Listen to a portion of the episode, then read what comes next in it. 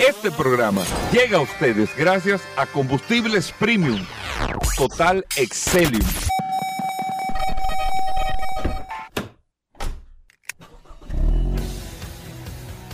Bienvenidos al programa número uno de movilidad en la República Dominicana. Vehículos en la radio.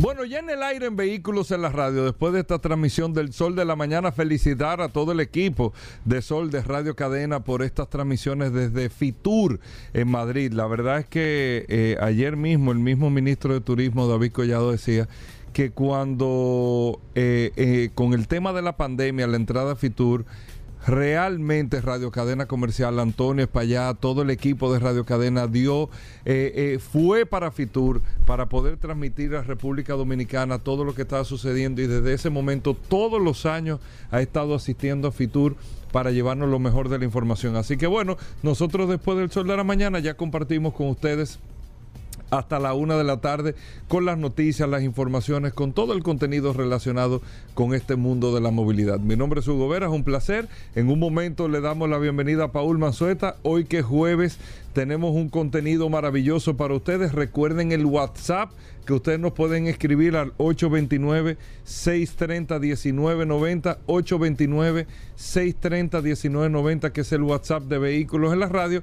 y ahí puede interactuar con nosotros. Las noticias, las informaciones, usted nos las manda por ahí. Tenemos un canal de WhatsApp que usted puede entrar ahí y ver cómo vamos a ir subiendo, José, también todas las cosas que vamos a tener y Paul en el canal de WhatsApp. Y bueno, nosotros vamos a ir adaptándonos con, todos estos temas para que podamos tener la mejor cobertura eh, de información y contenido. Muchas cosas interesantes como siempre. En el día de hoy, noticias bastante importantes, pero para que ustedes vean cómo son las cosas de la vida, antes de darle la información que le iba a dar, a, mí me gustan mucho los videojuegos, o sea, el Play 5, el Play. Creo que a mucha gente le gusta también. Dependiendo del tipo de juego, lógicamente, pero creo que a mucha gente le gusta. Incluso la industria de los juegos, eh, de, los juegos en línea, los videojuegos y todo eso. Esa industria, amigos oyentes, mueve más que la industria del cine, creo yo. Porque si ustedes se ponen a ver lo que genera un videojuego en ventas, que ya no ni siquiera uno ha quedado diciéndole cinta y eso, lo otro, pero ni siquiera es online.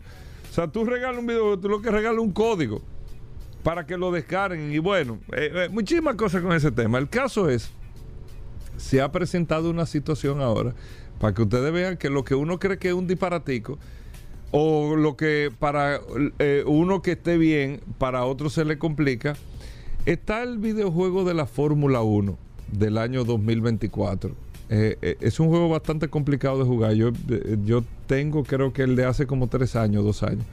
pero salió el juego de Fórmula 1 de, del 2024. O va a salir, o sea, va a salir de la casa que produce, o sea, que tiene la licencia junto a Fórmula 1 de desarrollar el videojuego. Ahora, ¿qué pasa? Miren, miren las situaciones. Por primera vez, F1 2024 por primera vez, desde que se están haciendo los videojuegos de Fórmula 1, por primera vez, está pasando algo en la temporada 2024 versus la temporada eh, que le antecedía, que la 2023. Nunca había pasado esto desde que se están haciendo los videojuegos de Fórmula 1. ¿Qué es? ¿Qué nunca había pasado? Que todo es lo mismo. Son los mismos pilotos en los mismos equipos los mismos equipos y los mismos circuitos. Nunca había pasado, oigan qué dato tan curioso e interesante. Nunca había pasado, miren para el curioso, que de un año a otro no se diese ningún cambio. Ningún cambio. O sea, que ni un equipo cambió de nombre, que un piloto se fue para otro equipo, que hay un circuito nuevo. O sea, no pasó nada. Lo mismo que vimos en el año 2023 en el 2024. Entonces usted dirá, ¿y cuál es el problema? Bueno, ¿cómo van a vender videojuegos? F1 2024 y que no tiene nada de nuevo. Y realmente tienen una situación con el tema.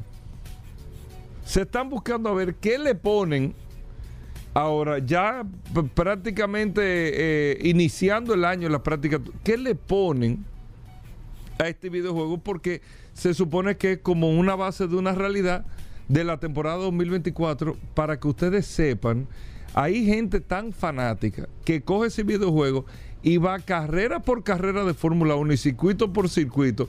Cuando es la carrera del Gran Premio de Abu Dhabi, eh, lo corren a sí mismo, como queda el line-up, el mismo equipo, todo. O sea, hay gente con ese nivel de fanatismo, pero ahora no se plantea nada. ¿Para qué voy a comprar el 2024 si el 2023 es exactamente lo mismo? Solamente quería darle ese dato para que ustedes vean, amigos oyentes, cómo para, cual, para las cosas sean normales se le complican siempre a otro. Ahí está el caso de los videojuegos. Miren, eh, amigos oyentes. Europa está teniendo una situación y nosotros le estamos dando mucho seguimiento a las noticias europeas, principalmente porque estamos durante toda la semana, gran parte de los medios de comunicación, de los empresarios, de las inversiones, más que es tan importante eh, para República Dominicana, el turismo y que está demostrando que República Dominicana está demostrando que la región es una potencia en materia de turismo. Eh, y como estamos en Europa, nosotros le estamos dando mucho seguimiento a, lo que pasa en Europa para poder darle como una, una continuidad. Después del sol de la mañana, vehículos en radio, pero no dejamos de tocar el tema de Europa, España, Francia y todos estos países de la Unión Europea eh, principalmente. Y hay una situación que se está dando, y esto fue una reunión que se dio ayer eh, de transporte y medio ambiente de la Unión Europea con un informe que ellos acaban de entregar también, donde ellos están observando, y por eso es que se están los europeos, a diferencia de todos los eh, centroamericanos, suramericanos, eh, caribeños, norteamericanos, que eh, nosotros estamos abrazando las jipetas, los SUV, todos los vehículos cada vez que tengan múltiple, múltiple propósito. Pero a los europeos se les está complicando abrazar a este tipo de vehículos porque, oigan qué dato tan interesante, y por eso se lo quería tocar a ustedes. Este informe de transporte y medio ambiente que se le entrega a la Unión Europea está diciendo de que cada hay una eh, media que los vehículos nuevos en Europa, o los vehículos nuevos en general, miren, y ayer Rodolfo va a hablar ahorita, creo, mañana, de la nueva Santa Fe que se presentó ayer en República. Ustedes ven la Santa Fe nueva de Grupo Magna, un vehículo totalmente diferente a la Santa Fe anterior y mucho más grande. Entonces, que cada dos años los vehículos están creciendo promedio un centímetro. Cada dos años. Dice este informe de la Unión Europea, escuchen esto. Y lo que dice es que, por ejemplo, los vehículos ahora mismo promedio, el, ancho promedio, la anchura promedio eh, de los vehículos que se comercializan en Europa es de 180.3 centímetros.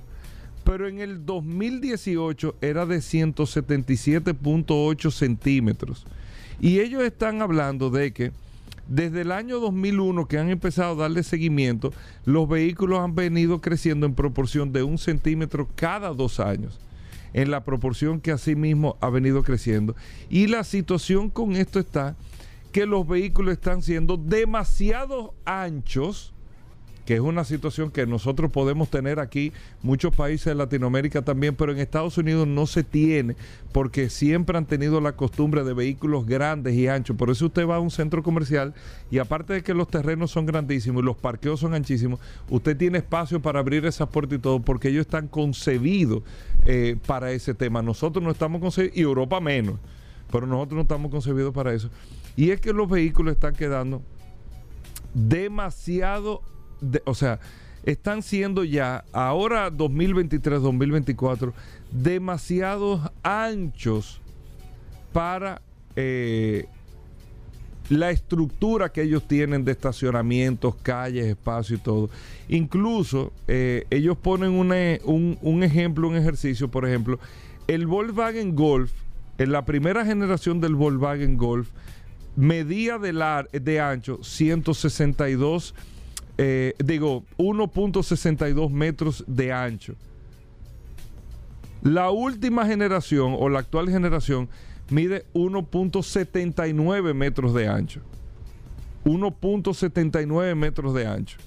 Entonces, lo que dice de, de 1.62 a 1.79, cada vez que esto va sucediendo y las generaciones van creciendo, se le está complicando más a los países, principalmente de la Unión Europea, que recuerden que cuando conquistaron América ya ellos tenían castillo y toda estructura. Aquí estábamos toditos, incluyendo en Estados Unidos, todos estábamos toditos eh, en choza. Y ya ellos tenían estructuras estructuras de ciudades. Estructuras de ciudades. Y sobre esa estructura de ciudades que han venido desarrollando sus ciudades más modernas y todo, pero sobre esas estructuras que hay.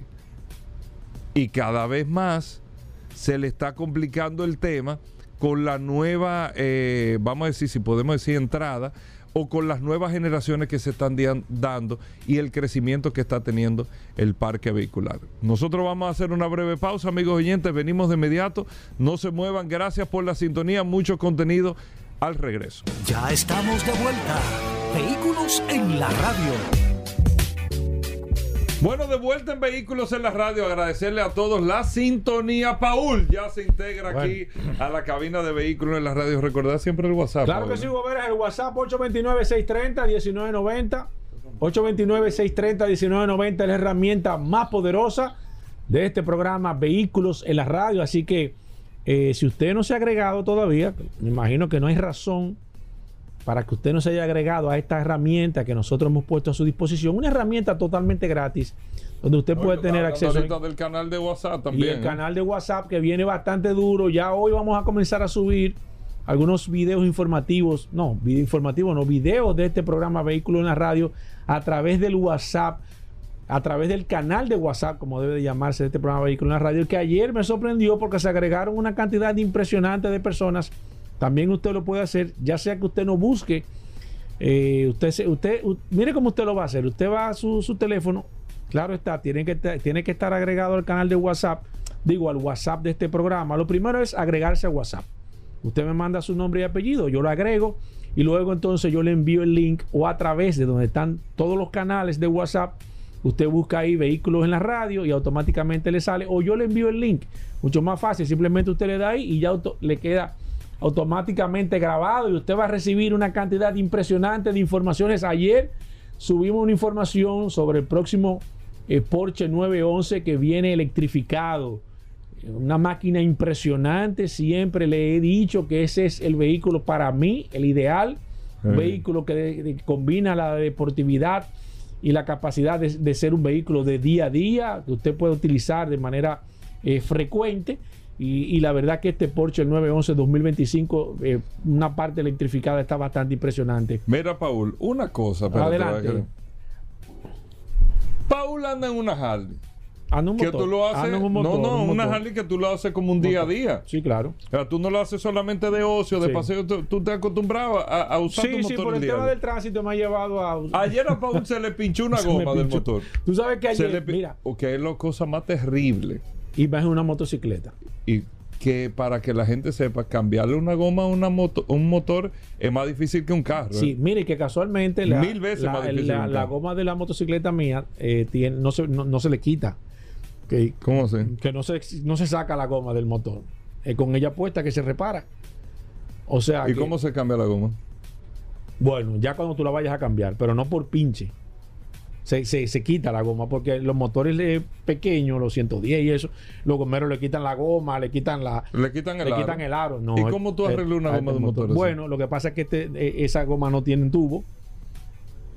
Son, gomas como si fueran gomas de carro. Como si fueran gomas de carro. Entonces, ¿Y cómo tú las arreglas? Con un tarugo. Con un tarugo. Ellos le echan aire, verifican por dónde, está botando. Que, que, dos cosas me pasaron ayer interesantes. Primero, yo le había echado, y no, no le voy a yo le había echado un líquido que supuestamente no permite que se pinche la goma y, se me pinchó. le dije a la persona, voy a probar el producto, no voy a decir nada hasta que yo pruebe el producto. Sin embargo, Pero cuando tú vienes a ver el producto te había funcionado y ya no aguantó un pinche más. Bueno. Porque tú no lo sabes, porque la, utilidad de esos productos es esa. supuestamente no permiten que nunca se te pinche hasta que la goma no se, no se dañe. ¿Hace qué tiempo tú le pusiste el producto? Eh, o qué sé yo, menos de seis meses. Ah, no, pero ven No, ese producto dura, supuestamente dura hasta que la goma. Me lo vendieron como que era un producto mágico. Digo, no me lo vendieron. Me lo dieron para que lo probara. Porque no pagué, porque si hubiera pagado, hubiera estado llamando al tipo. Entonces, como- al final, No me funcionó. No me funcionó. No me funcionó el producto. No sé por qué razón. Fue una. Ahora, hay una- que- hay que fue ver, un tornillo pinche. que se, me- se le, se le metió la goma, no muy, no muy grande, pero sí profundo. Hay Porque- que, porque si es, si es una rajadura. Si es rajadura no funciona. No, él te lo dice, pero en realidad sí. Entonces, mira, mi- mira cuál fue. Dos cosas sucedieron. Primero, esa parte que no me funciona el producto. Casualmente hoy voy a llamar a la persona a ver qué pasó en ese, en ese aspecto. Y segundo, tú sabes que ayer descubrí un nuevo negocio que no sabía que estaba. No, pero ahí es que voy, espérate. Pero ¿cómo resolviste lo de la goma? No, me fui, me fui con el motor Pinchado. pinchado hasta un gomero que, que casualmente de mi confianza que está en la rotonda de Arroyo Hondo.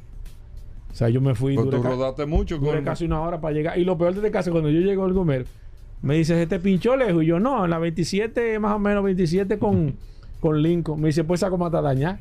Y yo, pero mira, no relajes, muchachos, que se- la goma de ese motor hay que mandarla a pedir porque esa es una goma con un tamaño Claro. especial. No es una goma común. Ok. Entonces dijo, no, déjame ver. Y, Y, y la reloj. me- Arriba del motor. y me, sí, no, con, con él montado. Con, o sea, con, con la Con goma la montada. goma montada. Sí, sí, él echó aire, verificó. Yo le dije, mira, es un tornillo. Le sacó el tornillo y, y ahí entonces le, le metió un tarugo.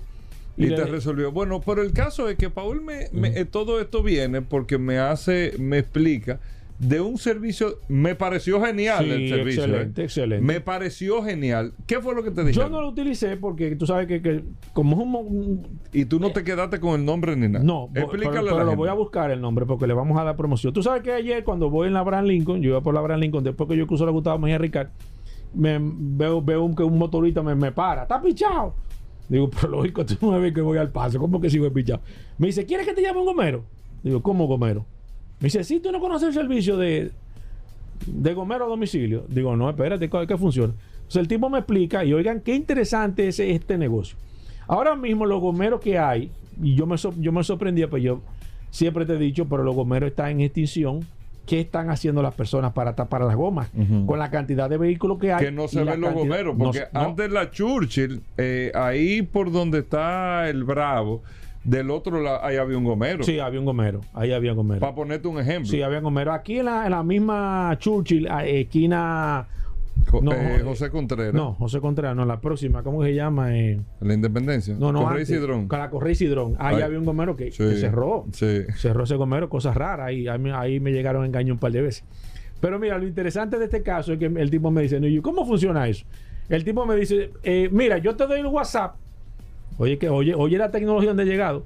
Yo te doy el WhatsApp, tú le escribes, le mandas la localización, le dice el tipo de vehículo o el motor. Y el tipo viene aquí en un motor y te tapa la goma aquí mismo. ¿Y cómo lo hará? Entonces yo digo, pero ¿cómo así? Yo no le, yo no quise hacerlo porque ¿Y cómo la llena de entonces, aire? él no, él anda con todo.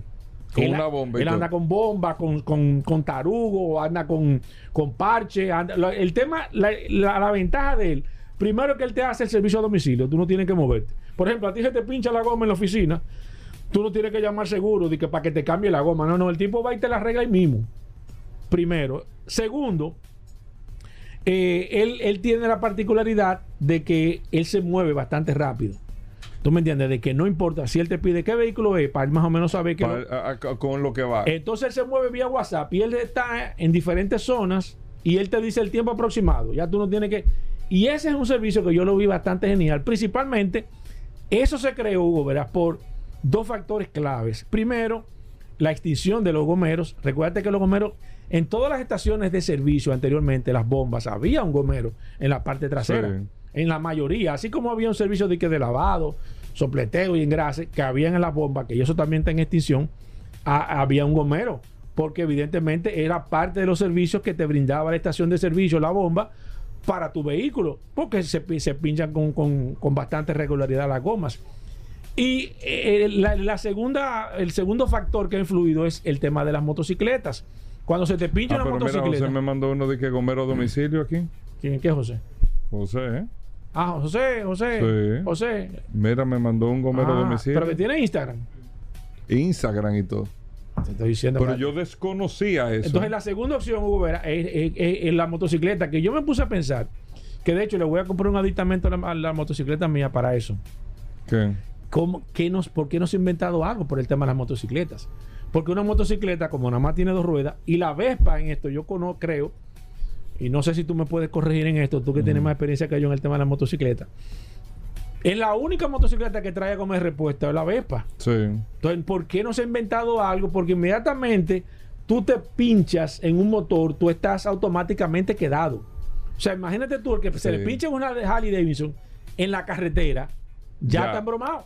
Está embromado porque no hay forma que un vehículo, con un motor que pesa 700 libras, tú, tú tienes una flexibilidad, porque no puedes montarte en él porque no tiene estabilidad y, no tiene cómo llevártelo. Tiene que, entonces yo creo que este servicio que es bastante interesante y una novedad.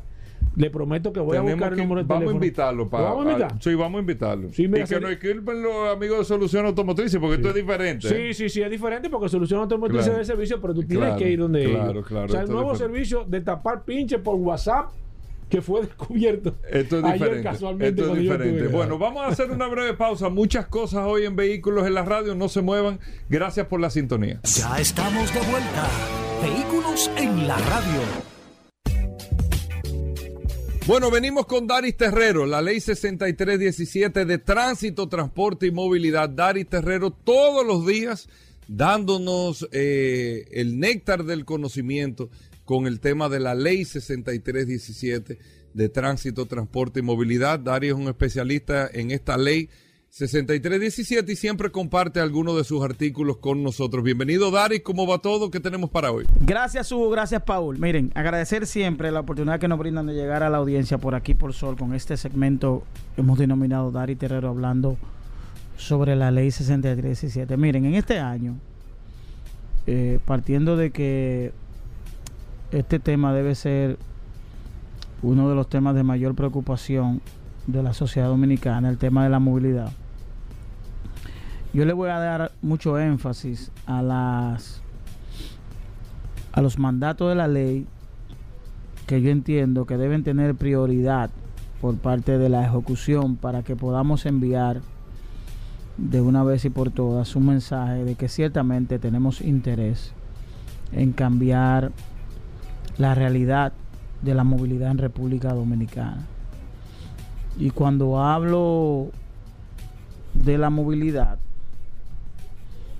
me refiero a todos los componentes de la movilidad. Tránsito, transporte, seguridad vial. Porque de alguna manera la movilidad impacta a todo ser vivo. Todo ser vivo es impactado de manera directa por el tema de la movilidad. Porque no es posible que un ser vivo esté en esta sociedad, esté en este país o esté en cualquier parte del mundo y no tenga la obligatoriedad de movilizarse. Aún aquellas personas que tienen dificultades motoras, aún, aquellas personas que tienen eh, no tienen posibilidad de caminar, aquellas personas que están postrados, tienen que en algún momento ser movilizados por alguna de las vías que ofrece la movilidad, ya sea a través de un, de un tipo de transporte o a través de la vía peatonal. Entonces yo creo que es necesario que nosotros pongamos énfasis.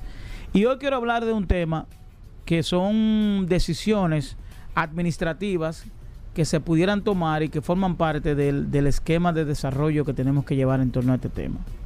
Yo voy a hablar hoy del Consejo de Dirección del Instituto Nacional de Tránsito y Transporte Terrestre, Intran, que es el CODINTRAN, que es el consejo que fue creado por la ley, que está contenido en el artículo 11, que es el Consejo de Dirección que tiene como que tiene como atribución principal eh, presentar o elaborar para someter al, al Poder Ejecutivo todos los reglamentos que le corresponden o que debe tener la ley 6317, que eran en principio más de 30 y se, se, redujeron a 22, de los cuales solamente hay 6 aprobados. Y este consejo está compuesto en principio eh, está compuesto por el Ministerio de Obras Públicas, quien, que es quien lo preside.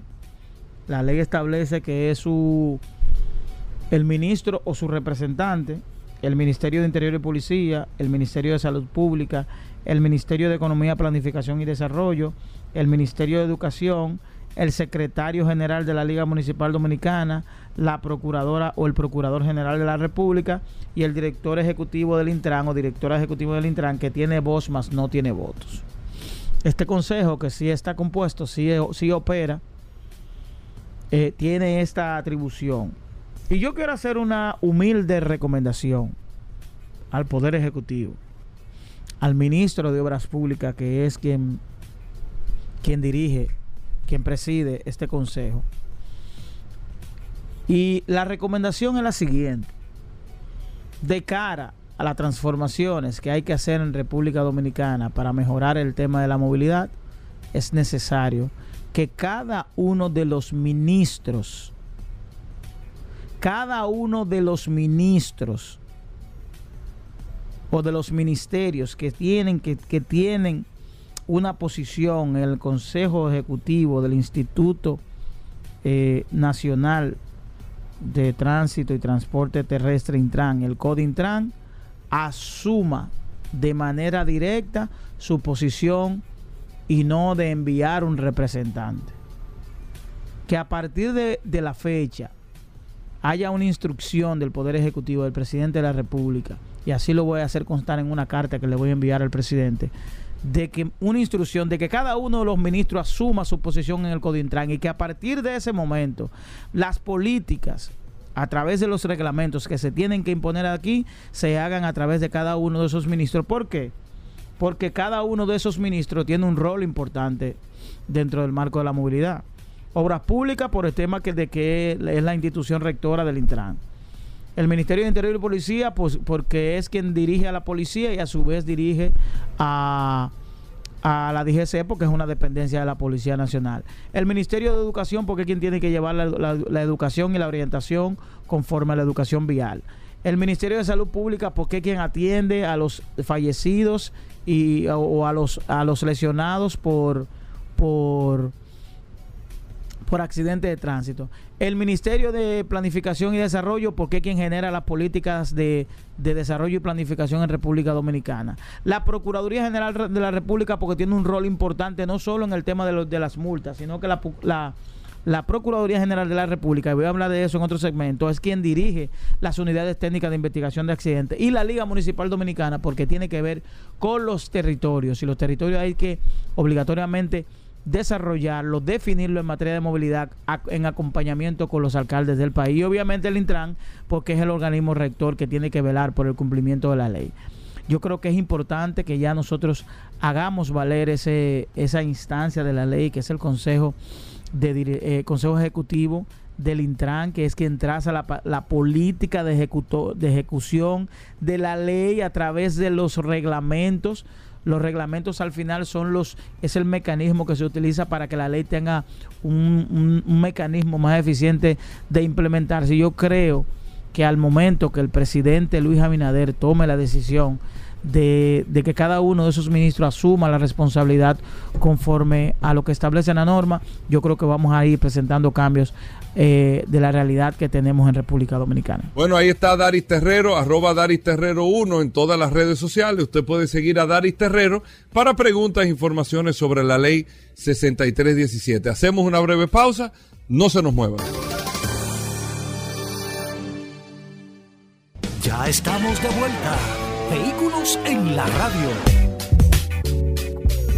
Llegamos al momento de las noticias en Vehículos en la radio. Nuestra colaboradora Vero está con nosotros. Vero, bienvenida al programa. Nuestra asistencia artificial de inteligencia fuerte eh, de Vehículos en la radio. Vero, bienvenida. ¿Cómo va todo? Hola muchachos. Yo soy Vero. Y ahora vas a escuchar las últimas de las últimas noticias de este apasionante mundo de los vehículos. Hoy, en las noticias. Porsche 911, 2025, se acerca la electrificación. La Fórmula 1 y Mercedes se echaron a los brazos de las criptomonedas. Ahora podrían acabar denunciados por fraude. Confirmado. La Fórmula 1 volverá a Madrid en 2026. Opel Frontera 2025, regreso muy esperado y electrificado. Toyota ya tiene nombre para su vehículo de calle más bestia. A solas con el Macan eléctrico, la nueva vida del Porsche más vendido con esas noticias. Arrancamos. En las internacionales. Porsche 911 2025 se acerca la electrificación. Además de estar a punto de presentar el nuevo Macan EV, Porsche trabaja a fondo en la renovación de su modelo por excelencia, el actual Porsche 911, conocido con el código interno 992. Así, no es de extrañar que nuestros espías ya se lo hayan encontrado tanto en el circuito de Nürburgring donde se llevaron a cabo una serie de pruebas hace semanas como en los alrededores, sin olvidarnos de los parajes nevados del norte de Suecia. Tras su paso por su país, ahora el ilustre deportivo alemán ha vuelto a los parajes gélidos septentrionales para seguir con su desarrollo. El objetivo no es otro que poner a punto toda una evolución técnica que requiere de mucha inversión económica y grandes esfuerzos por parte de los ingenieros. Aún no está claro cuándo podríamos llegar a ver a este nuevo 911, aunque su poco camuflaje y otros rumores apuntan a un estreno a lo largo de este 2024. Estaremos atentos a los próximos movimientos del icónico deportivo de la marca alemana. La Fórmula 1 y Mercedes se echaron a los brazos de las criptomonedas. Ahora podrían acabar denunciados por fraude. La época de vacas gordas de las criptomonedas en la Fórmula 1 ya pasó, pero todavía quedan rescoldos desagradables. Seguramente el mayor varapalo para la Fórmula 1 en su asociación con las criptomonedas fue el pinchazo de FTX, el socio del equipo Mercedes que acabó revelándose como una estafa. Inmediatamente tanto Mercedes como la propia Fórmula 1 rompieron relaciones con FTX, pero eso podría no ser suficiente. Ahora una asociación de víctimas afectadas por el fraude de la criptomoneda quiere que tanto Mercedes como la Fórmula 1 se sienten en el banquillo de los acusados durante el proceso judicial. No solo afecta a la Fórmula 1, otras estrellas del deporte como Stephen Curry, Tom Brady o los Miami Heat de la NBA fueron patrocinados por FXT y ahora podrían acabar en este embolado judicial. En dos meses sabremos la resolución para Bankman Fried, el fundador de FTX, quien afronta siete cargos de fraude. Veremos si la Fórmula 1 y el equipo Mercedes pueden escapar de uno de los mayores casos de fraudes en el mundo de las criptomonedas. Confirmado. La Fórmula 1 volverá a Madrid en 2026. Lo primero que hay que dejar claro es que, según Stefano Domenicali, CEO del Campeonato Mundial, el GP de Madrid puede coexistir con el de Barcelona. Así que, en este sentido, y hasta ver qué sucede con el futuro de la cita celebrada en Montmeló, los organizadores del GP de Cataluña tienen un acuerdo con la F1 precisamente hasta 2026. Incluido, en España tendremos dos carreras de Fórmula 1, menudos suertudos si bien el trazado de los alrededores de Ifema Valdebebas no será de la vieja escuela, ya que la tendencia actual de la Fórmula 1 es derivar la competición a circuitos urbanos, interurbanos que no fomentan mucha pelea. El evento sí garantizará un nivel de espectáculo sin parangón en el municipio madrileño. La encargada del proyecto es la compañía italiana Dromovi, aunque todavía está pendiente de homologación FIA, explican que el trazado tendrá una longitud de 5.474 metros, 20 curvas y una vuelta de clasificación prevista de 1 minuto y 32 segundos. Opel Frontera 2025, regreso muy esperado y electrificado. Estaba tardando en llegar, pero finalmente la denominación Frontera está de vuelta. El popular todoterreno asentado sobre un chasis de largueros y travesaños que frecuentaba las calles en la década de los 90 hasta desaparecer para siempre en el año 2004, regresa en este 2024 y lo hace totalmente adaptado a los nuevos tiempos. Por ello, ya no será un 4x4 al uso con claras aspiraciones off-road, sino más bien un SUV de tamaño compacto que servirá como sustituto del Opel Crossland que todos conocemos. Toyota ya tiene nombre para su vehículo de calle más bestia. Toyota sorprendió al mundo hace dos años con un concepto GT3 de la marca Gazoo Racing que debía competir en Le Mans en un futuro próximo. Un coche con esas especificaciones tiene que basarse en un modelo de calle, por lo que el prototipo también sugería un futuro ambicioso para los Toyota de alto rendimiento. Si bien todo hace indicar que iba a ser Lexus en el año 2026 la encargada de ofrecer un vehículo de producción de lo más estimulante, una reciente patente sugiere que un producto Gasol Racing muy prestacional aún puede estar en camino. A solas con el Macan eléctrico, la nueva vida del Porsche más vendido. La renovación del Macan es, sin duda, el mayor reto al que se han enfrentado Porsche en su etapa moderna. Superior, al menos en nuestra opinión incluso a la introducción del Cayenne en su momento 2002 o del propio Macan 2014 porque aquí hay mucho en juego, nada menos que la transformación del modelo más vendido de la marca de Stuttgart, mano a mano con su hermano mayor, por una versión única y exclusivamente eléctrica. Con el riesgo que eso supone. Porque, sí, el Porsche Macan dejará de existir como lo conocemos, al menos en la Unión Europea, donde el modelo actual ya no cumplirá los estándares normativos, y solo vivirá a partir de ahora como SUV eléctrico. En otros mercados donde la legislación no es tan restrictiva se mantendrán las versiones de combustión. Así que desde mediados de año, cuando llegue a los concesionarios el nuevo Macan eléctrico, habrá que ir olvidándose de diésel, gasolina y terbos, aunque esta última denominación se mantenga. Soy Vero, y estas fueron las noticias más importantes hasta este último minuto. Que pasen un excelente día, muchachos. Gracias, Vero. Con esto hacemos una pausa. Ahí nosotros estamos edificados contigo, como cada día. Venimos de inmediato. Ya estamos de vuelta. Vehículos en la radio. Bueno, hoy tenemos el segmento de bicicletas con Atuey Tavares. Ustedes saben que como tenemos las transmisiones radio cadena comercial está en Fitur, hemos tenido lógicamente que reprogramar algunos segmentos eh, con el tema del tiempo, pero hoy tenemos a Atuey Tavares con nosotros, Atuey, con un invitado eh, bastante interesante. Atuey, bienvenido al programa, ¿cómo va todo? Buenas tardes, gracias Hugo, a ti a Paul por darnos este espacio para hablar de ciclismo en vehículos en la radio. El segmento más esperado aquí de ciclismo en el país completo. Yo no sé si es el más... No, pero yo no conozco otro, Atuey. No sé si es el más esperado, pero el segmento más relajado, sí, definitivamente. Ah, yo no conozco otro segmento así. Y, me- y menos con una figura del peso que tiene el Ah, ciclismo aquí como tú. Tranquilo, tranquilo. Que No, porque la cosa que hay que decirla, tú. Sí, pero ahorita comienza a hablar de ¿Y dónde está Omi? Ya tú no. Eh, Omi, Omi- abandonó este, este programa. Obi tuvo, Obi estuvo muy malo de una gripe ya. Ah. Sí, sí, él, él tiene, pero ya está recuperado. Bueno. Vamos a ver si Bueno, para la semana que viene te o la- pregunto. O, la, de arriba Si lo fue- traemos si por fue- aquí si- para hablar de- del, del comienzo del año y qué hay que hacer y cómo uno debe Si prepararse. fue que tú lo estás bloqueando o algo, pero No, para mi nada, amigo. ¿qué pasa? ¿Qué mi amigo. Ese- ese mi- mira, no, no, No, diga no, eso. no, no, por si acaso. ponen- no, porque aquí, aquí no, aquí es sin pelo en la lengua. Mira, me ponen uno intervalo en zona 6 después que... se, se la de- de cobra ahí. de se la de quita todita ahí.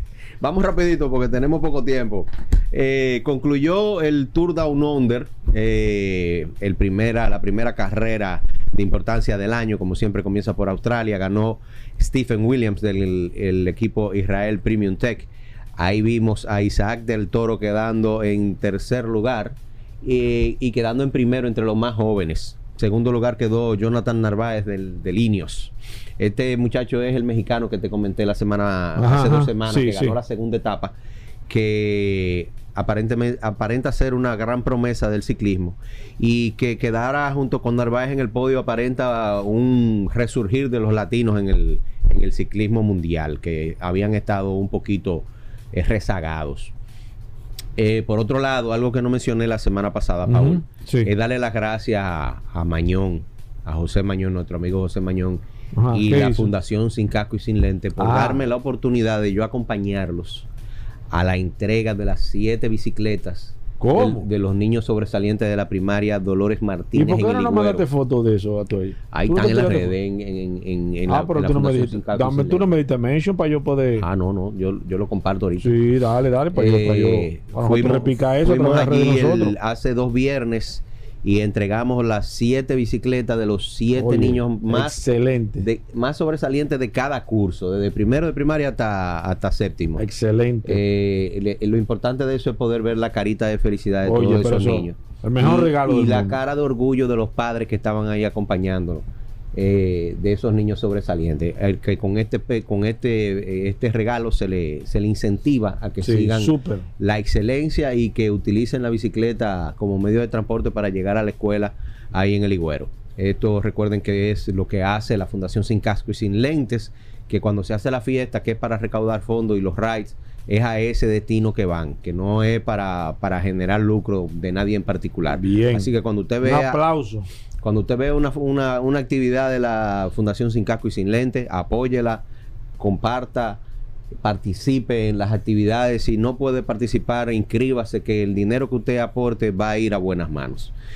Tenemos por aquí hoy a un invitado que ya es común, eh, nuestro amigo Fefo Poirier, Ey, pero duro. porque este fin de semana, Eh, o sea, este, el sábado. eh, de- del viernes, del viernes, ¿eh, Fefo? Desde ¿El el viernes? viernes, desde el viernes, estaremos presenciando la prueba más ya, pero ya viene. difícil de este país. Ya viene. Pero ven acá, pero, Todo- pero todo- tú en estos días tú mencionaste eso y ya llegó la fecha. Ah, yo te estoy diciendo que a ti se te está pasando el tiempo y no has comprado la bicicleta. Dios mío, Dios mío. El tour del sufrimiento. Mira, a mí me hubiera gustado, de verdad te lo digo. Yo no me, yo no me muero. Yo llegué te lo diciendo hoy sin hacer esa prueba. O de intentarla hacer.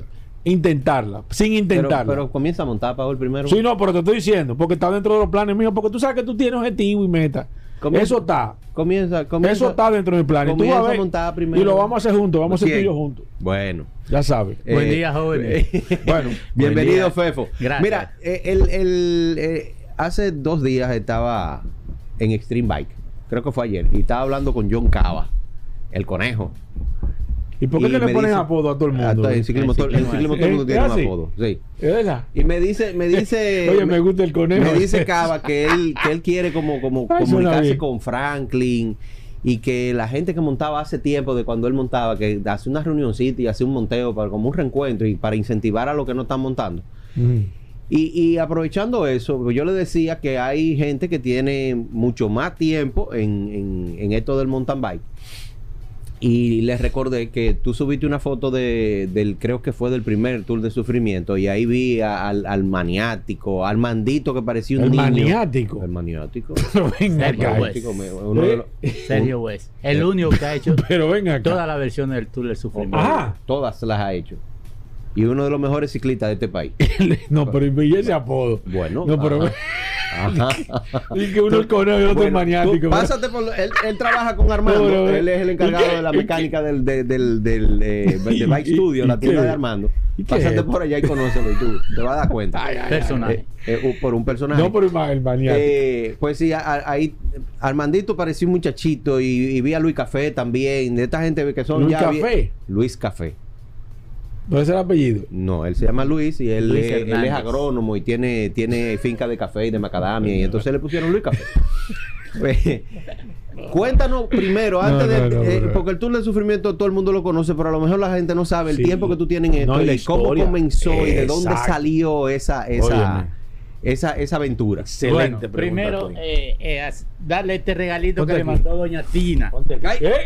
Ay. No, pero, pero, pero le mandaron a tu no, pero para Paul no hay, porque Sí. Paul no monta Le bicicleta. mandaron a tu Sí, sí, sí. No, espérate. Claro, Tú. Eso es. Tú- A- Mira, aquí- pero mira, mira, mira, mira. aquí, mira, para las personas que nos están viendo a través de ruta, aquí, ¿dónde pongo aquí? Aquí, allá, a la frente. Ok. A través de Ruta 66, recuerden que este programa se retransmite todos los días, o sea, hoy a partir de las 7 de la noche usted puede verlo vía televisión a través del canal Ruta 66. Ahí usted puede ver eh, hasta, hasta el bolso. No he visto lo que está adentro, pero con un bolso así de amazónico, el tichero Sport y café. El tichero No, oficial pero del no puede, ser, no puede ser la que a mí me regalan un eh. No puede Pues sí, este me lo el pongo yo, ¿eh? Este me, no, este me lo pongo yo aunque, aunque me quede como me quede. Este es mío. Este es mi size. Ay, El ay, ay. inicio del tour se, se remonta en el 1997. Muchas gracias por el regalo. En el Gracias, doña 1997. Eh, no sé, a mí me pareció que en la bicicleta debe hacerse algo igual que hacen los caminantes que van al Pico Duarte. Sí, como algo extremo. Sí. Entonces, ya antes se había hecho paseo desde Jarabacoa a Constanza, Jarabacoa, desde Santiago a Jarabacoa a Constanza. Entonces yo, eh, nosotros decidimos unir los tres puntos y comenzamos eh, saliendo de La Vega por Guayguí, Jarabacoa, Constanza, Ocoa, Santo Domingo. Ese era el trayecto, pero nada más eran, éramos cuatro o cinco corredores que íbamos y no- Ciclistas. ciclistas y, y sufríamos muchísimo, muchísimo. No, porque, lógico. eh, eh, comenzando a hacer eh, eh, ese recorrido sin ningún nombre, pero en la medida que íbamos sufriendo, Exacto. surgió el nombre Sí, del, del, del nombre del Tour del Tour Sufrimiento. del Sufrimiento. Que todo el mundo lo conoce. Exactamente. nadie pregunta eh, eh, por qué. Sí, por qué nos agarraban eh, un frío enorme pasando por, por Valle Nuevo, por la pirámide, bajando de la pirámide a Ocoa, se nos engarrotaban los dedos entre el frío y el esfuerzo porque eh, eran frenos de V-brake, no como ahora que son suaves, que Ah, son esos de son que los de cangrejo. Lo de, lo de cangrejo Lo y de con cangrejo, cable. sí, y con cable. son hidráulicos. ¿Cómo que se llaman esos? Vibrate. V-brake, V-brake. porque son en, vez de- en, en forma de V. Ah, ok. Entonces, eh, Estoy aprendiendo. Nosotros eh, sufríamos muchísimo y no estábamos preparados con el asunto de la hidratación, de la comida. Claro, sí, sí. Era en Y- otra época. Y nos daban unas pájaras que eso era enorme. Épicas. Pero eh, al final eh, lo disfrutábamos muchísimo. Y ahí comenzamos, tres, cuatro, después eh, Se fueron sumando se gente. fueron sumando gente, ya no lo hacíamos como paseo, ya la gente quería competir. Entonces a- eh, nosotros ideamos una forma de un segmento de recorrido, por ejemplo 10 kilómetros, hacer una cronoescalada. La gente iba tranquilito, la gente iba tranquilito y cuando llegaba la cronoescalada le daban a todo esos 10 kilómetros y volvían a seguir paseando, pero había ese, ese, Sí, sí, ese- la- esa el- parte el espíritu de la competición. Esa parte competitiva. Bueno, al final eh, la gente decía, no, que ya tiene que ser algo desde el inicio. Sí. Entonces ahí surgió el non-stop, tour del sobrevivimiento non-stop, sin parada. Salíamos eh, de, la, de La Vega y paramos en, en, en Constanza, el reloj, y así, esa forma competitiva. Y es como lo estamos haciendo ahora, pero cambiamos, por asunto de logística, cambiamos eh, la dirección, el sentido de- del tour. Antes salíamos de La Vega, ahora salimos de Santo Domingo. Eh, háblanos un poquito de eso, de cómo va a ser la ruta este año.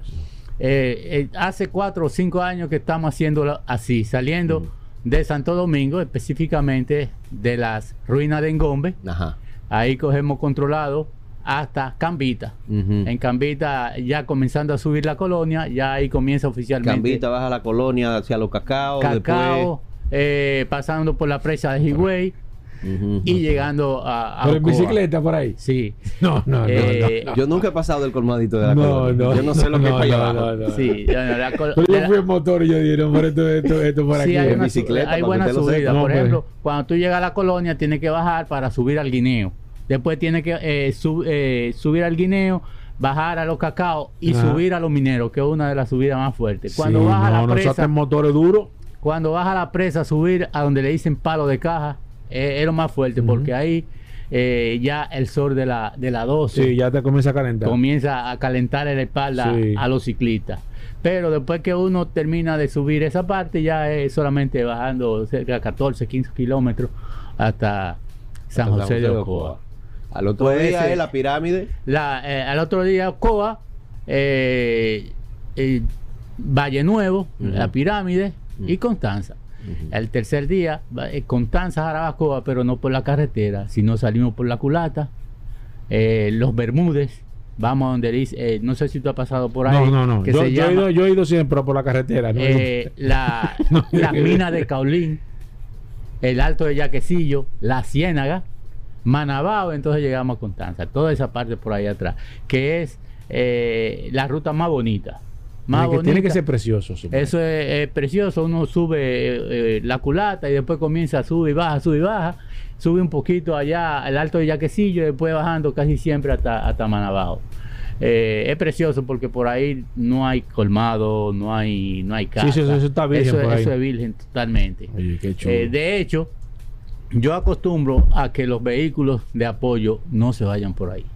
claro. Solamente los vehículos... Para eh, mantener lo más virgen posible. porque hemos pasado bastante eh, trabajo en Sí. esa parte de, de- básicamente de la de las minas de Caulín hasta el alto del Yaquecillo que es un trillito así que si llueve si hay que pasar varios Eso, puentecitos eso es apto para vehículos 4x4. 4x4 y con chofer bien experimentado o sea eso es y, y bien eh, está de lo más animado el grupo eh, ya está más o ¿Cuántas menos personas hay más o menos? ¿Y cuántas personas participan en promedio en, lo- en ese? Eh, en esta ocasión tenemos cerca, eh, confirmado, 90 participantes, aunque todavía tenemos opción de, de inscribir la gente. Eh, pero el año pasado, por ejemplo, participaron 100, 130 ciclistas. Sí, siempre hay gente que se inscribe a última hora. Sí, sí. como, sí. coge- como es un evento de tres días, Sí, muchas veces claro. la, la gente no, no consigue el Sí, sí, permiso sí, y eso. y claro. entonces, ya en el último momento se, se inscriben. Eh, Fefo, la entrega de kits, ¿cómo va a ser?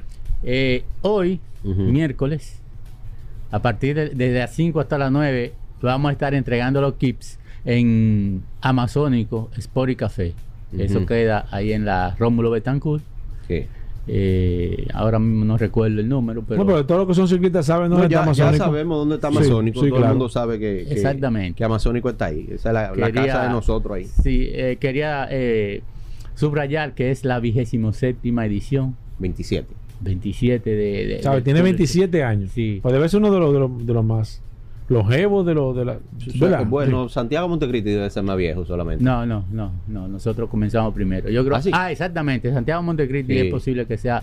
eh, Tiene 32 años, creo, sí, sí, Santiago, Santiago Montecristi. Montecristi. Ujú.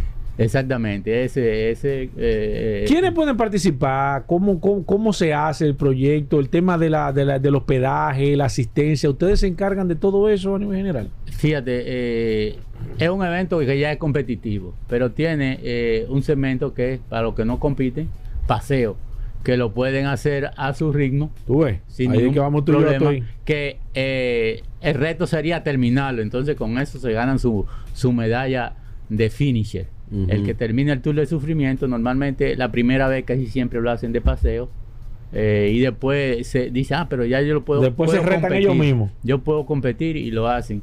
Hay ocho categorías, eh, una Open femenina, una Open masculina, eh, Master A, Master B, Master C, Master N2, Master D, que es de 60. Hay, hay varios ciclistas de más de 60 años. Que lo hacen. Sí. Y tenemos también una categoría en pareja Master, que tiene 30 años y y quiere ir en pareja, que para mí es lo más divertido. Si fuera por mí, yo hiciera el tour del- sufrimiento en pareja. En pareja, sí, yo creo ¿Por que sí. qué? que lo Porque el sufrimiento se divide. Sí, entre divide dos. entre dos. Es bien mejor.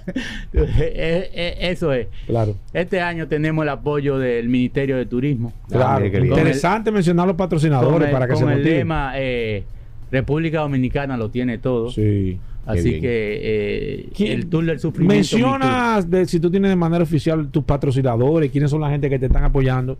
Y si cualquier otra una empresa se motiva o quiere información o lo que sea, eh, que tiene acceso a cómo poder o cuál tipo de acceso tiene de poder comunicarse con ustedes. Primeramente, Vita Salud siempre nos da apoyo logístico en, en todos nuestros eventos.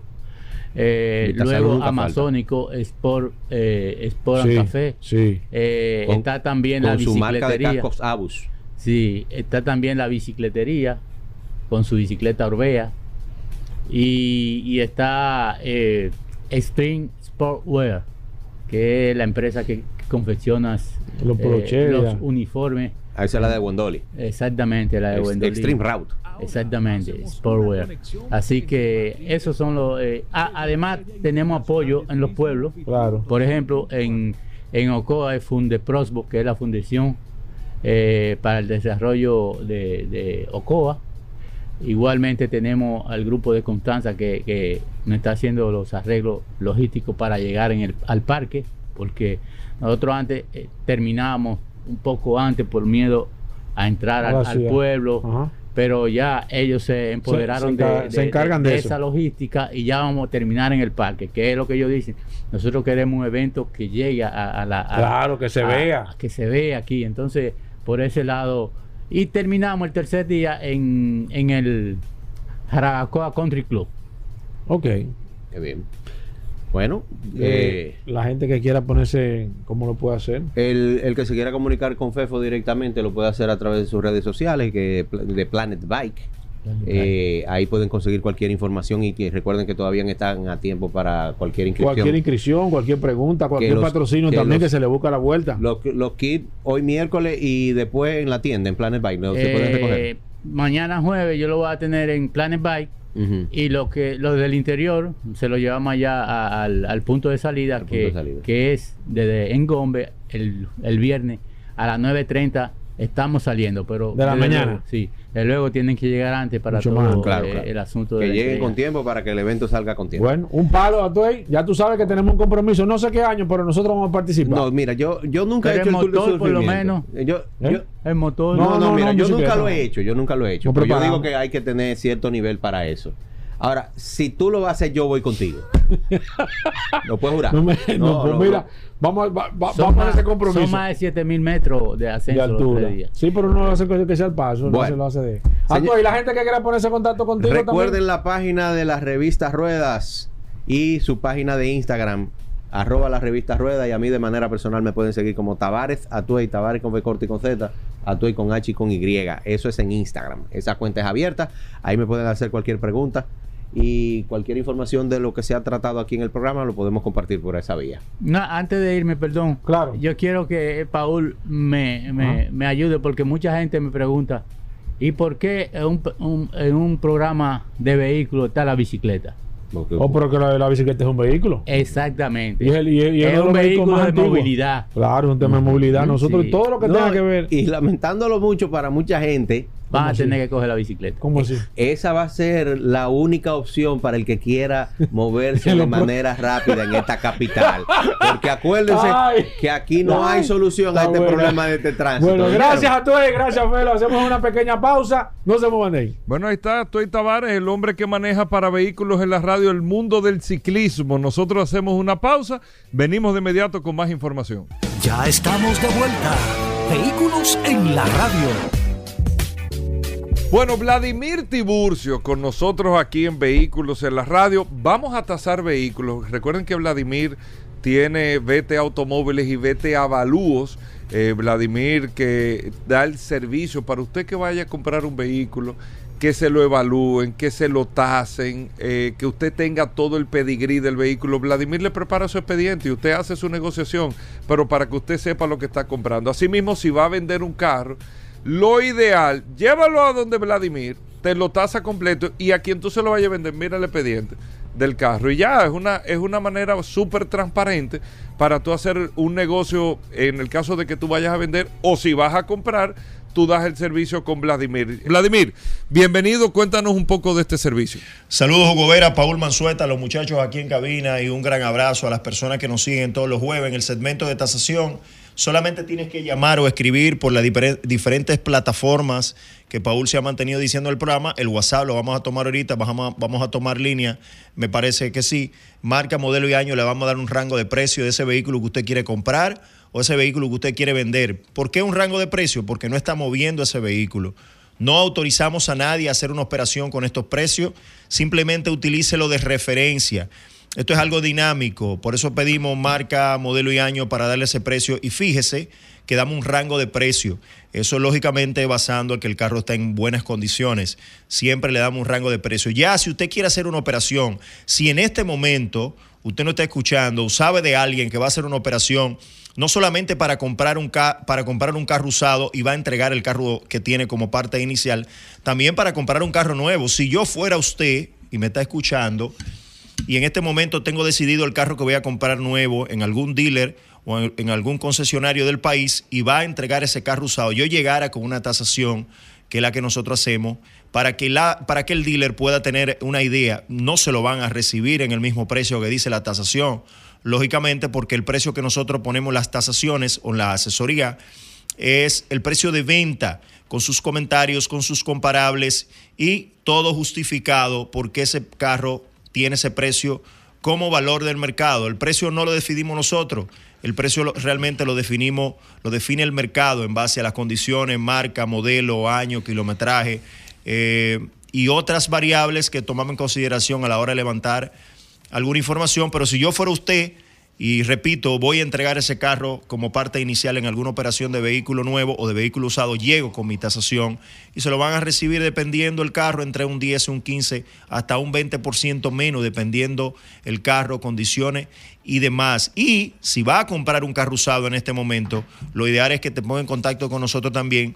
Nosotros vamos a hacer un levantamiento de información y te vamos a decir todo lo que tiene ese carro, cómo fue el uso que le dieron, el uso que le dieron aquí, el uso que le dieron en Estados Unidos, incluso los carros coreanos, tenemos más o menos eh, la capacidad de saber si fue- la- el kilometraje fue manipulado, con cuánto kilometraje viene aquí, Paul. Los carros coreanos eh, en algunos casos vienen con 700, 800 mil kilómetros. Es una cosa increíble. En algunos casos son carros que fueron mamey eh, usados como carro de taxi allá y lo pintan muy bien pintado, que usted lógicamente no se puede dar cuenta, pero nosotros sí nos damos cuenta. Y te hacemos un informe bien detallado, bien fácil de entender, con un precio ya final, no con un rango de precios, sino con un precio final. Y le ponemos incluso hasta un, hasta un porcentaje para negociación, tanto para subir como para bajar. ¿Qué es lo que tú haces con esto? Como en todos los negocios, tú bajas el porcentaje de riesgo de esa operación. Así tú no tienes que ir a Proconsumidor porque eh, te das cuenta dos meses después que el carro le bajaron sí. el kilometraje, te das cuenta dos meses después que el carro fue ahogado en los Estados Unidos, te das cuenta después que el carro fue chocado y declarado como pérdida total. No, eso hay que hacerlo de manera preventiva, de que tú sepas y si tú decides comprar ese carro, porque de repente el precio es un 15, 20, 30% menos de lo que vale un carro nuevo por tema de presupuesto, es tu decisión, ya lo puedes hacer. Lo duro es que tú lo hagas pensando que el carro está bueno, pague lo que va- vale un carro bueno y entonces después con los dolores de cabeza que sabemos que la gran mayoría de personas que van a comprar un carro usado entregan el que tienen o dan un inicial y la otra parte la se enganchan, como dice el dominicano, en una institución financiera, en un banco o el dinero prestado por algún lado. Y es muy doloroso que tú tengas que pagar un financiamiento todos los meses religiosamente y que ese carro también tú tengas que resolver los temas en el taller. Así que ya no hay excusa, Paul. Este programa es una tribuna, se escucha en todas partes del mundo. eh, y, y ya no hay excusa para tú comprar un carro y, y comprarlo mal comprado. 809 809-306-5230. Ese es mi celular, me pueden escribir por WhatsApp y así yo le voy contesta- contestando mejor.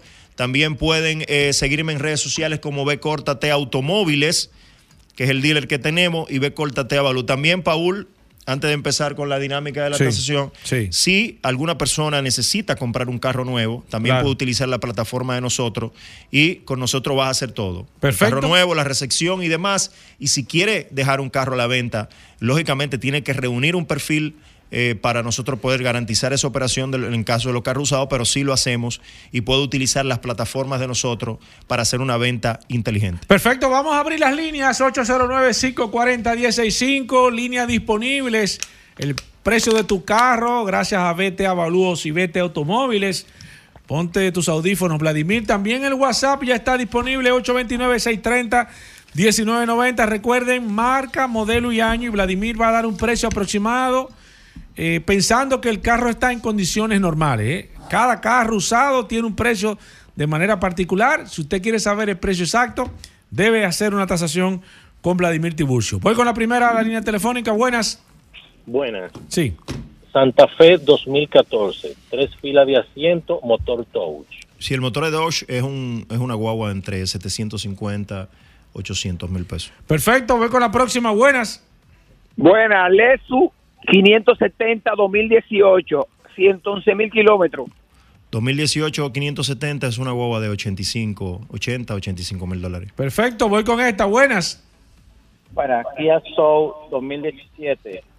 Cuatro y medio. Si el motor es, si el, mo- 9 millas originales. el motor es de GDI o el motor es Dodge. Eh, no, el motor de Kia, pero el 1.8. Bueno, si es Dodge, es un carro de 450, 475 mil pesos.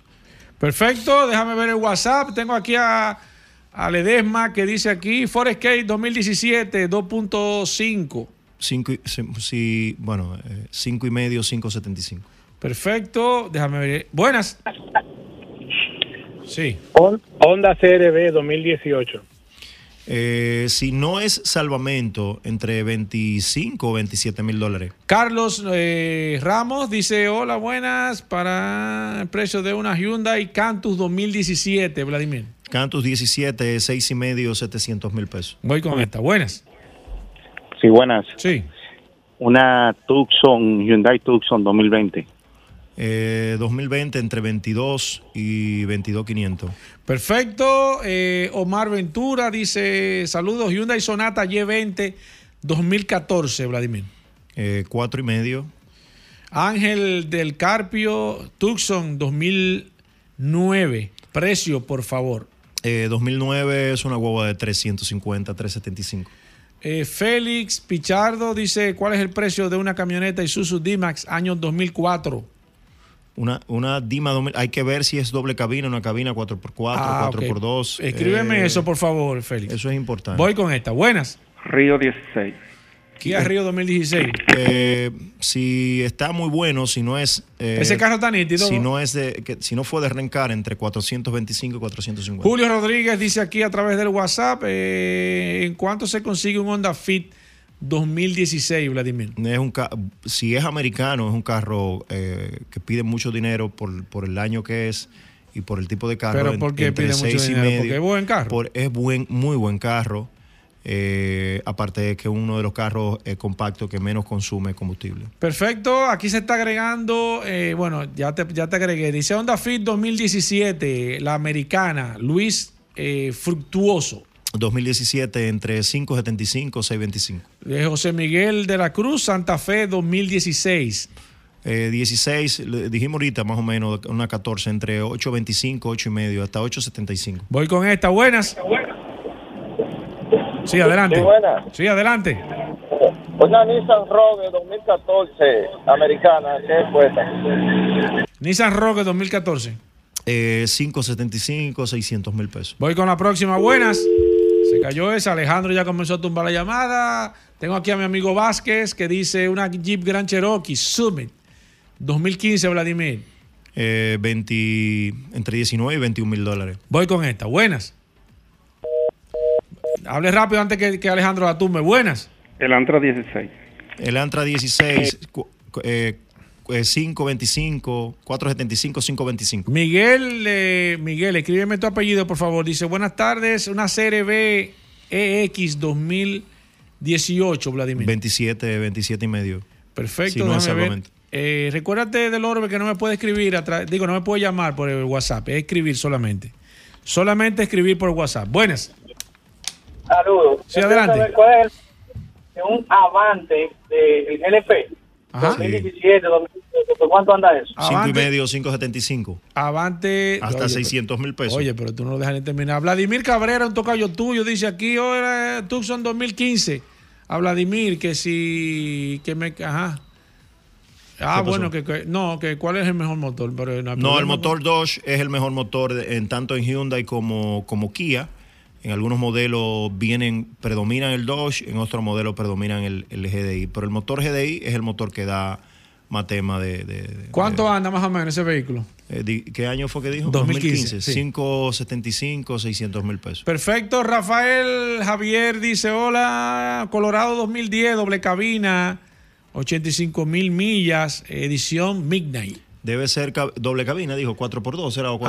Ajá, doble cabina, doble cabina. Es que es Eh, importante, de- Paul, Debe de ser la, de- la Midnight debe de ser una edición full, porque es una edición especial, me Pero imagino. de repente no tiene 4x4. Pero No, vamos, a, poner, que vamos sí. a asumir que Sí, tiene sí, ya 4x4. tiene que 2000, tenerlo. 2000 Sí. qué? 2009. No, 2015 fue que él dijo. No, do- búscalo de nuevo.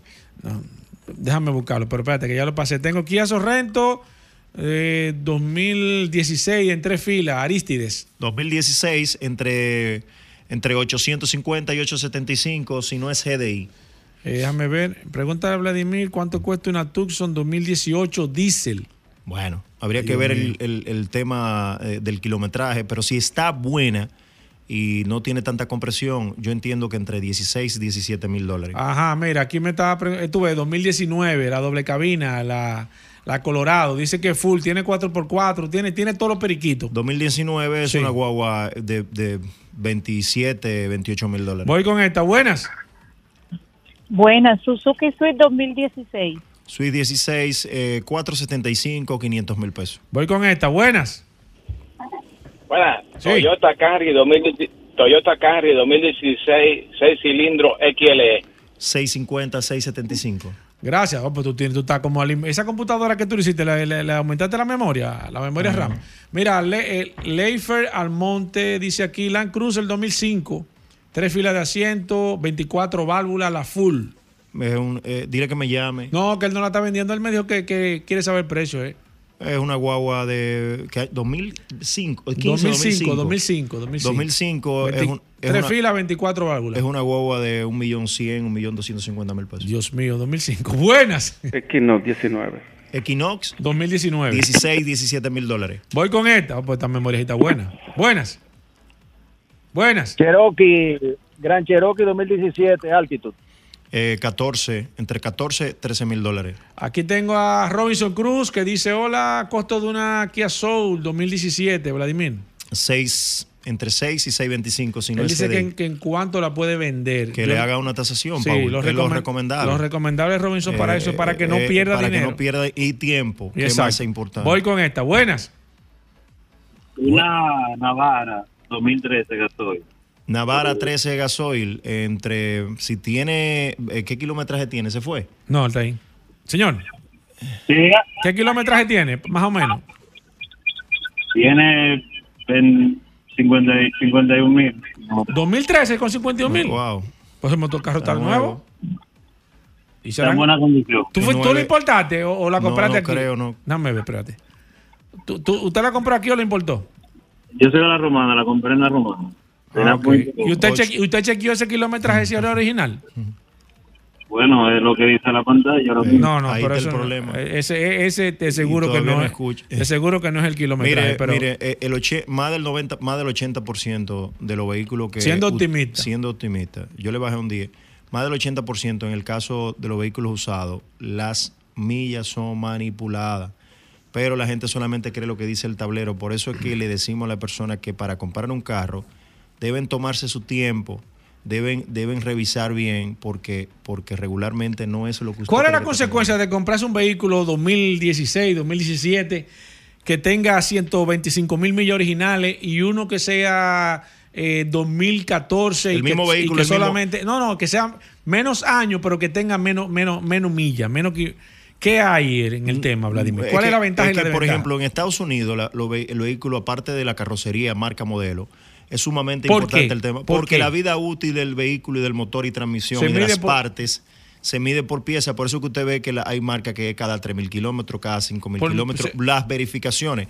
Porque las partes, los motores, la transmisión, la suspensión y todo está, está diseñado para un uso de kilometraje. En base a kilometraje. en base a kilometraje. Por ejemplo, si un vehículo 2020 tú compras en Estados Unidos tiene 100 mil millas, ese mismo vehículo 2020 con 50 mil millas, eh, la diferencia son, es un 20, un 25% menos, el mismo carro. Aquí tú lo traes y la gente lo vende igual. Sí, exacto. Y ahí es que está el tema. Ahí es que está el tema. Ramón Herrera dice, hola, Toyota Corolla 2007. En muy buenas condiciones, Dile que me llame. No, no lo está vendiendo. Me dice que eh, eh, es Tres- para averiguar el precio. 3.75, 3 y medio. Voy con esta. Buenas. Es la misma persona, la Nissan. Ajá, ajá. Porque me, me confundí. Es dos- 213, tiene 213 mil. Ah, 213 mil. Ah, Ahora esas sí, son originales. 750, entre 750 a 800 mil pesos. Esas son originales, Sí, eso es importante. Ahora sí, ahora sí. Eh, ¿Qué me dijiste, Alejandro? Ah, no, todavía falta tiempo. Mira, Tomás Montero dice aquí Infinity FX 37 2012. 2012. Y en el grupo de WhatsApp de la familia no, no hay alguien. No, no, no, no. Él está, no, él está averiguando. Él está averiguando porque le interesa ese vehículo. 2012. Por Dios, pero entre- respeta, respeta. Entre 700, 750 Mira, y el mismo Tomás. Si la dice- transmisión está buena. Me dice el mismo Tomás, me dice que una CX5 2014. CX5 2014 entre 13 y 14 mil dólares. Sigo aquí, déjame ver. eh, Horacio Esteves. Ah, hola, Horacio. Eh, Carlos, ah, Carlos, gracias, Carlos. Eh, Luis Antonio dice Honda Pilot 2016, B6. Señores, uno de los vehículos más subestimados. Pero, Dios mío. pero es un una- tremendo vehículo. Un hierro. Tremendo Pero el vehículo. mercado no- Eh, no pero el mercado no, lo, no- no lo asume entre 15 y 16 mil dólares. Y una Santa Fe 2008 4x2 de 6 cilindros. 300 mil pesos, 275, 300 mil Dios mío. Eh, ¿Qué me dice? ¿Qué Ah, ok. Lo último, entonces voy. Honda Pilot 2009, 2011. 2011. Eh, ¿qué? Tú me dijiste. Espérate. Dice 2009, 2011. No, ah, bueno, que él quiere que le den los dos años. Eh. Eh, Y Honda Pilot 2009 y Honda Pilot 2011. 2011 es una guagua de 750 mil pesos. Vladimir, la gente que se quiera poner en contacto contigo, que quiera hacer una tasación. 809-306-5230 mi WhatsApp. Repito, 809-306-5230 y nos pueden seguir en las redes sociales como B Córtate Automóviles, que es el dealer, y B Córtate Avalúos, que es la compañía de tasación y asesoría vehicular. Si en este momento vas a comprar o vender un vehículo, ponte en contacto con nosotros y nosotros vamos a poner a tu disposición más de 23 años de experiencia del que tenemos en el sector. Bueno, gracias Vladimir Tiburcio. Recuerden, vete a automóviles, vete a avalúos para tasar tu vehículo. Paul, nos quedamos también aquí. Muchas preguntas a Claro que través sí, de nos vamos a WhatsApp. quedar, como siempre, Gobera, siempre contestando preguntas. Y eso es lo importante de esta herramienta, que no importa que el segmento se acabe, que se acabe el programa, nosotros nos quedamos durante eh, parte de la mañana y la tarde también contestando todas las preguntas del precio de su vehículo. Así mismo, nosotros hacemos una breve pausa, no se muevan. Ya estamos de vuelta. Vehículos en la radio. Bueno, y de vuelta en Vehículos en la Radio, gracias a todos por la sintonía. Aquí está el hombre del momento, el hombre que ustedes están esperando, el ¿Quién es hombre ese? ¿Quién es ese? que siempre trae desde lo más profundo No, hoy sí verdad. de cada Hoy desarrollo no se va a aguantar él. la historia real detrás en solo curiosidades. Bienvenido, Rodolfo. Sí, sí, gracias. pero- Buenas- gracias, Marco buenas a todos Oriental. los No se va a escuchas, aguantar. pero yo quiero hoy, Oye, porque estoy ayer. Hubo un desafío que iban a llamar, Ay, Dios mío, ay, Dios mío. cuando yo hablé del Mayday y del Pan Pan, Eh, ¿Qué pasó? que iban a llamar a Conrado. ¿Quién es el Conrado piloto? no- ¿Quién es que tú Corra- llamas? Ey. ¿Hablaste con Corrado? Sí, pero Corrado no cogió el teléfono. No, no, dilo, tú di la verdad. Dilo, cogió Habla. el teléfono. Di la Que- verdad. Que estaba volando. Dilo, Dilo. Ahí no dice nada, dilo. Que Dile, está- ¿qué te que estaba, que estaba, estaba Dilo. Volando. estaba- ¿Pero qué no, no, no, reconoció, sí, dijo que sí, que él. Habló del pan pan, sí, sí, sí, es cierto. Es Que cierto. en la aviación es pan pan. Sí, pan pan, eh, eh, bueno, lo que dijo Corrado, eh, eh, Rodolfo lo corrigió a Corrado, pero yo lo- eso se... eh, que él me está diciendo que pan pan es, es que la, la- la torre te dé prioridad. Por Porque al- tú tienes una falla. por algún de, porque tú entiendes que está subiendo la temperatura del motor, porque tú, cual- por cualquier razón Que no, entiendes. que como dijo que no Rodolfo- amerita Ajá. eh, carro de bombero, ni ambulancia, ni nada por el estilo, pero que sí, evidentemente tiene una situación de prioridad. nadie lo sabía nivel eso. general. En todos los años dicho. que tú tienes No, aquí, no lo había dicho. Yo se lo dije a mi corrado que no lo había Mayday, dicho. Mayday, Tengo que Mayday. reconocer y eso. se dicen Sí. tres veces ambas La palabras. pegaste ayer. Porque, no, la pegué, La no. pegaste. Que el curioso investigue y desmenuza la página de la historia. Dios mío. Saludando como siempre a todos Bueno. los que escucha de vehículos en la radio. aguante este. Gracias a la resistencia Mansueta, José los controles. ¿Y Hugo? Gracias a Hugo Veras, Ruth con el cafecito y el curioso se hidrata con agua absoluta. No, pero- Recordarles no, pero- que Mando Oriental está en la avenida San Vicente Ay, de Dios Paúl, ay, esquina Doctor Octavio Mejía Ricard, Ay, con nuestros teléfonos 809-591-1555, buscando patrocinadores para el segmento. Y tenemos una amplia exhibición de la marca BMW, Hyundai y Mini en Mando Oriental, que usted puede pasar por allá, hacer su test drive, conocer estos vehículos desde la A a la Z de mano de expertos y continuamos con la gran oportunidad financiera con la Hyundai Venue 2024 que te la puedes llevar hoy y el resto empezarlo a pagar en enero del 2025. Asimismo, 20% inicial, emisión del seguro full, te lleva tu Hyundai Venue que inician Una gran oferta. desde 24.995 dólares y empiezas a pagar un financiamiento con el VHD en enero del 2025. Puedes abonar y hasta saldar el mismo sin ningún tipo de penalidad. Te recibimos tu vehículo usado también. 809-224-2002. 809-224-2002 y también Managaco en la avenida Independencia frente al Centro de Ginecología y Obstetricia. Escríbenos y llámanos al 809-224-2002 o visita cualquiera de nuestras sucursales para que vivas una experiencia inolvidable. Síguenos en las redes, arroba mano oriental, Bueno. arroba autos clasificados RD. 809 224-2002. para que lo Vamos tengan. a ver aquí la, Señores, lo que todo el mundo está ¿El esperando qué? no ha sacado el No, aire. Hugo, y eso, No, ojo, no, Hugo, que no. no, quise ayer, Hugo, mira, Paul, te lo voy a decir a ti, pero no es que Rodolfo y yo te Hoy- estamos hoy cayendo vino. Carlos Lara. No quise ayer contigo ¿Con caerte arriba con lo del viernes pasado. Le di el fin de semana lo del tema del 4WD. no, no, porque yo no quise, no, no quiero faltar de respeto a ustedes. Que no, mayores que pero, pero eso está más claro que No nada. pero tú te acuerdas que lo vimos el viernes la tarde y tú te quedaste callado. No ¿eh? quiero faltar Ta- de respeto a no, ustedes. talento. Que son, autoridades No, no quise, No quise, pero te lo estoy diciendo, ¿eh? Ah. para que confíen en lo que No, dice el curioso. Adelante, curioso. Mira, Vera, tú sabes que estaba conversando Con unos amigos. con unas amigas. Ay, Dios mío. Con amigas ahora. ¿Qué? Yo ¿Cómo? también Ayer, ayer, c- claro. Por acá. ¿Cómo el así? curioso, Sí. viejo. Y no me llamó mucho la atención un tema que estuvimos tratando durante la Primera y la Segunda Guerra Mundial. Tú sabes que los bombarderos de los alemanes cuando llegaban a las ciudades eran muy eficaces porque hacían vuelos rasantes y eh, lo- cuando lanzaban los proyectiles eran muy certeros porque estaban muy cerca. Y se tomó una medida muy curiosa para defenderse porque en esa época no había lo que los, los, los antiaéreos que tenían no eran tan rápidos para poder controlar esos casas. ¿Qué se hizo? una idea sumamente curiosa de un ingeniero aeronáutico, Alian. Ale- eh, se me olvidó bien el nombre ahora. Está bien, Sí, pero. no, no, eso es lo de menos, sigue. Adivina cuál fue la idea. Crearon unos, go- unos globos dirigibles, lo inflaban y le ponían unos cables que iban desde la tierra hasta los globos a altas alturas y impedía que los cazas pudieran entrar porque se chocaban con los cables y, Y se, se destruían. enredaban. Inclusive llegaron a ponerle ciertos explosivos a algunas partes de los globos.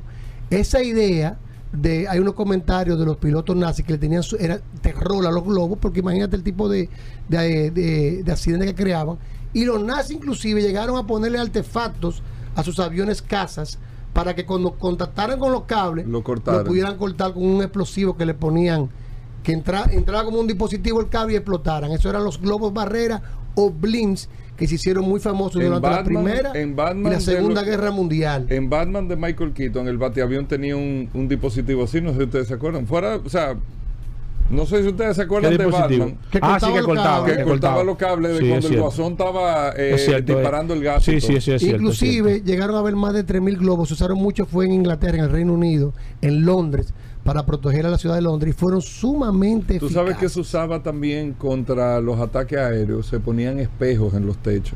Sí, Para que eh, los- eso, Eh, para, eso- para que el reflejo. eso ¿no? lo, llega, lo llegaron a utilizar aquí. En Los espejos aquí, aquí también. Aquí lo eh, llegaron a eh, utilizar. Para que los aviones no identificaran Ujú. exactamente, que tú tenías el reflejo del cielo. Sí, sí, sí. Y, y perdías un poco, y también con el tema de la luz solar Sí, y ese tipo sí, de eso cosas. sí, eso es cierto. Bueno, ¿Cuál ahí es? está. Si usted no lo ¿Qué es sabía. Pero espérate, espérate un momento. buena. No, no, espera, pero Está espérate buena. un momento. Espérate ¿Tú un sabes qué momento. pasó? ¿Qué hicieron también los japoneses con globos? Espérate un momento, sabía espérate, espérate, espérate. Después, después, eso no sabía nadie. ¿Qué fue? Mandaron bombas al territorio de Estados Unidos Espérate. con globos, globos con bombas Espérate, al territorio de Estados Unidos para aterrorizar la- al territorio a los estadounidenses. Solo hubo seis muertes en Oregon con este tipo de artefactos. Sí, los japoneses cuando la- cuando se inició la guerra, después de Pearl Harbor, mandaron globos al territorio de Estados Unidos con bombas. Nada más, nada más hubieron seis, pero es ma- mala suerte que tú Claro. seas parte de esos seis. Claro. Hugo. En Bueno. Mira, no podemos, Sí, darle, no lo sabía. no podemos darle licencia al curioso. Nadie lo sabía. Curioso. Los globos barrera, los globos. Ok. Lo estaremos Hugo, subiendo Hugo, en la página. Hugo. síganos. El curioso en la Esto radio. sí, en esto- te Instagram. esto sí está. No, flojo. no, es que Rodolfo está duro. flojo, está Estamos en globo, estamos en globo. Rodolfo- Gracias, curioso. Combustibles Premium Total Excelium presentó